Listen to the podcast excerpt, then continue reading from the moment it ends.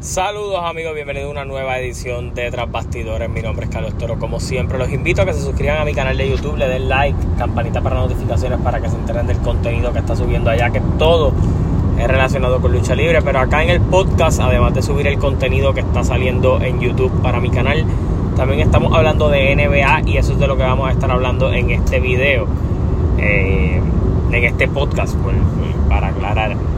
Eh, y es que han pasado varias cosas desde que yo grabé mi último podcast hace varias horas atrás, relacionado tanto con el PCN con la N y como con la NBA. Así que vamos a hablar de la NBA primero antes de hablar de lo que está pasando en el PCN. Eh, y es que obviamente tenemos nuevo entrenador para los Utah Jazz. El entrenador nuevo se llama Will Hardy. Eh, Will Hardy es básicamente uno de los assistant, coach del equipo subcampeón de la liga, los Boston Celtics. Eh, Will Hardy básicamente tiene 34 años, empezó poco a poquito a escalar posiciones, similar a lo que hizo Eric Spolstra en los Miami Heat. Eh, y me parece que esta firma por 5 años simplemente muestra y deja claro el que ellos están confiando completamente en, que un coach joven, un coach que ya tiene experiencia estando en, situaciones grandes, pues puede enfocar o garantizar que este equipo de los Utah Jazz, que técnicamente ha sido muy bueno durante los últimos playoffs y todo lo demás, pero durante la temporada regular, pero en el playoff básicamente perdieron una ventaja de 3 a 1 contra los Denver Nuggets. Eh, perdieron en primera ronda contra los Clippers. En, este, en esta ocasión perdieron contra los Dallas Mavericks. So, para ellos el, el cambio no es más bien un cambio de estructura, es un cambio de lo que es su figura como dirigente, además de haber filmado a David Fisdale, que si no saben, pues Wade, Dwayne Wade es parte de la gerencia de los Utah Jazz y David Fisdale fue su assistant coach en los tiempos del Miami Heat. Alguien con quien LeBron James, Dwayne Wade y Chris Bosh guardan una muy buena relación y por eso eh, pues David Fisdale se convirtió en uno de los assistant coach de Frank Vogel el año pasado para lo que fueron Lakers. Ellos obviamente salen de David Fisdale los Lakers para obviamente traer todo el equipo que el nuevo coach de los Lakers trae, que es eh, el coach Darvingham, que ha traído pues, a Rashid Wallace y a otras piezas desde Atlanta, desde todos equipos para formar lo que va a ser su, su coaching staff, pero ahora pues los, Utah Jazz pues deciden renovar un poco lo que es su coaching staff en camino a, a, que este equipo alcance más cosas de las que ha alcanzado. Además se espera que estén bastante activos dentro de lo que va a ser eh, tanto la agencia libre como buscar un cambio para conseguir algo más joven por la figura de Mike Conley.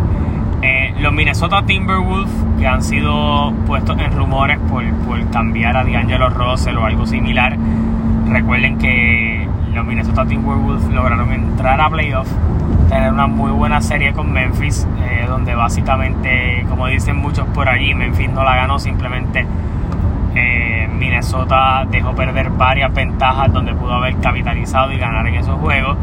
Eh, extiende por dos años la estadía de Tyrone Prince, que venía de un contrato bastante lucrativo en el pasado. Y obviamente pues, ellos lo extienden por dos años y 8 millones por año. Así que interesante por demás. Yo creo que esto es una pieza más bien defensiva para el equipo. Parece que la la dirección del equipo espera utilizar más a Tyrone Prince dentro de las piezas de su equipo, así que veremos a ver cómo funciona esto a largo plazo. También Ibiza Subak, que es parte de lo que es la, el, equipo de los Clippers, que a mí me parece que es uno de los equipos más cargados camino a lo que va a ser la próxima temporada, ahora con la posible firma de John Wall, el roster que tienen eh, junto a Kawhi Leonard, Paul George, Marcus Morris, eh, Reggie Jackson extienden a Zubac por 3 años y 33 millones, al igual que pues ellos lograron adquirir a las piezas como Norman Powell y lo que es la figura de Robert Covington durante lo que fue el trade deadline del año pasado. Así que los Clippers esperan estar completamente saludables para lo que va a ser esta temporada y obviamente pues ya se han empezado a mover eh, para eso. También eh, se, se, reporta que los Philadelphia 76ers eh, han ejercido su opción para mantener a la figura de Shake Milton dentro de su equipo. Hay que recordar que durante la noche del draft ellos salieron de Danny Green, que, que, sufrió una lesión durante los playoffs, que lo va a mantener fuera probablemente durante este año completamente y no regresaría hasta el próximo año. Ellos hicieron ese cambio junto al pick número 23 para lo que es la franquicia de Memphis. Ahora ellos añaden a DeAndre eh, Melton, que jugó muy bien dentro de lo que fue el equipo de los Memphis Grizzlies. Eh, mientras se le dio tiempo en cancha, así que Shake Milton tal vez se mueva a hacer ese backup shooting guard del equipo. Está también a la espera, mañana es miércoles, de que el señor James Harden ejerza su opción de este año y no salga directamente a la agencia libre.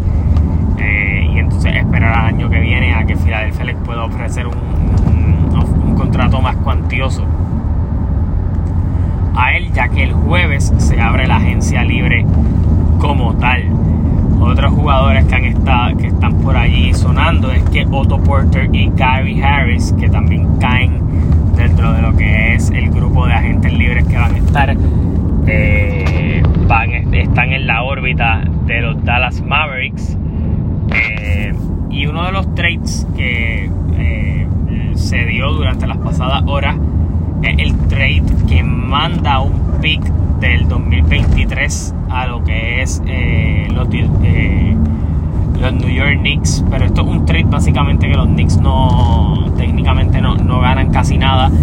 Básicamente los Knicks enviaron 6 millones de dólares en cash a los Detroit Pistons junto a los jugadores Nerles Novel Alex Berg eh, a cambio de tal vez un pick eh, solo para crear un espacio de alrededor de 30 millones de dólares en su espacio salarial para ofrecerle un contrato casi máximo a lo que es el jugador que actualmente pertenece a las filas de los Dallas Mavericks, pero cae en la agencia libre Jalen Bronson. Hay que recordar que los Knicks eh, no solo han mostrado interés por Jalen Bronson, no solo por lo que pasó en playoffs, sino que han mostrado interés en él desde el principio. Recuerden que los Dallas Mavericks tuvieron la opción de extenderlo por 4 años por 54 millones. Ellos no usaron esa extensión y simplemente esperaron. Jalen Bronson definitivamente explotó en los playoffs y fue la segunda espada del equipo de, los Dallas Mavericks para llegar a lo que fue las finales de conferencia, eliminar a lo que fue los Phoenix Suns y, los Utah Jazz. Y entonces ahora Jalen Bronson cae en año de contrato. Eh, Dallas quería retenerlo y se mantiene todavía en la contienda para retenerlo pero se reporta que la oferta que pudieran hacer los Knicks es de alrededor de 4 años y 100 millones de dólares, lo cual significa alrededor de 25 millones de dólares por año para Jalen Bronson.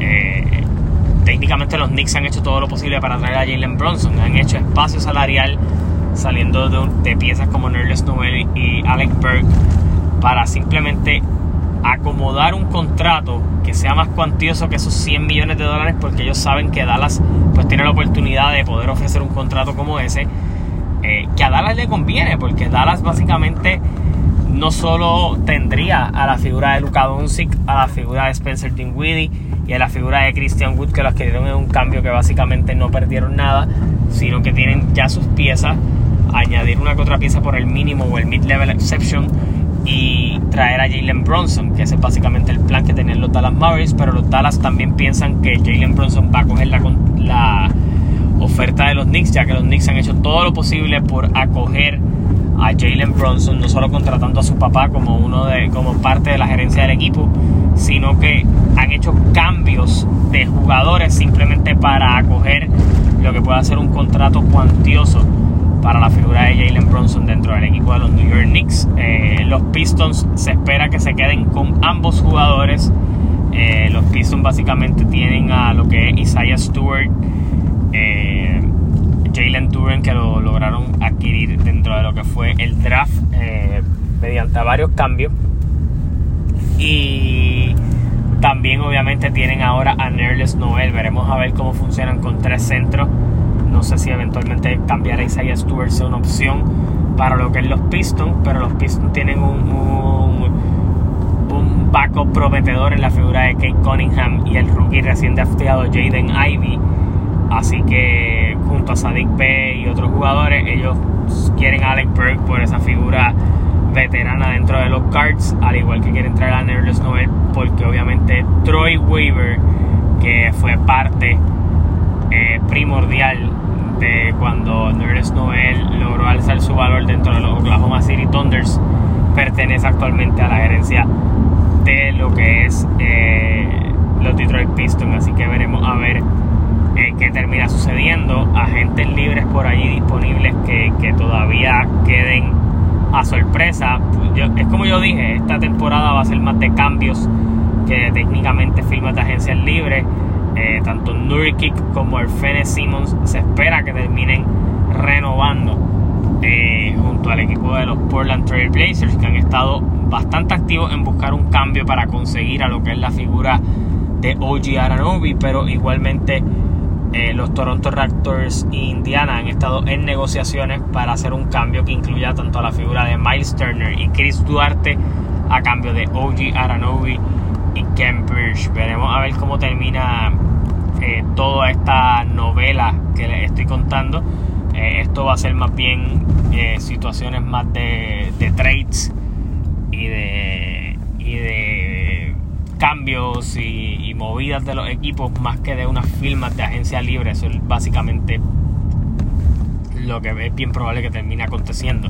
Movámonos al BCN eh, en los partidos de hoy. Eh, además de tener ya lo que es el equipo nacional dentro de Puerto Rico para lo que va a ser eh, los juegos que se van a estar celebrando gran parte de ellos en Puerto Rico para lo que es el Mundial de Baloncesto. George Condit eh, número 4, eh, firma con los Minnesota Timberwolves para jugar la liga de verano. Eh, y técnicamente los Leones de Ponce aseguran el primer puesto de lo que va a ser el draft de la temporada que viene. los, gigantes de Carolina derrotaron 122 a 102 a los Grises de Humacao, al igual los Atléticos de San Germán derrotaron a los Brujos de Guayama 93 a 72. Eh, y se acercan básicamente a medio juego de la segunda posición. Técnicamente ya Ponce terminó de jugar los juegos que iba a terminar jugando eh, y la tabla de posiciones pues se mantiene de la misma manera.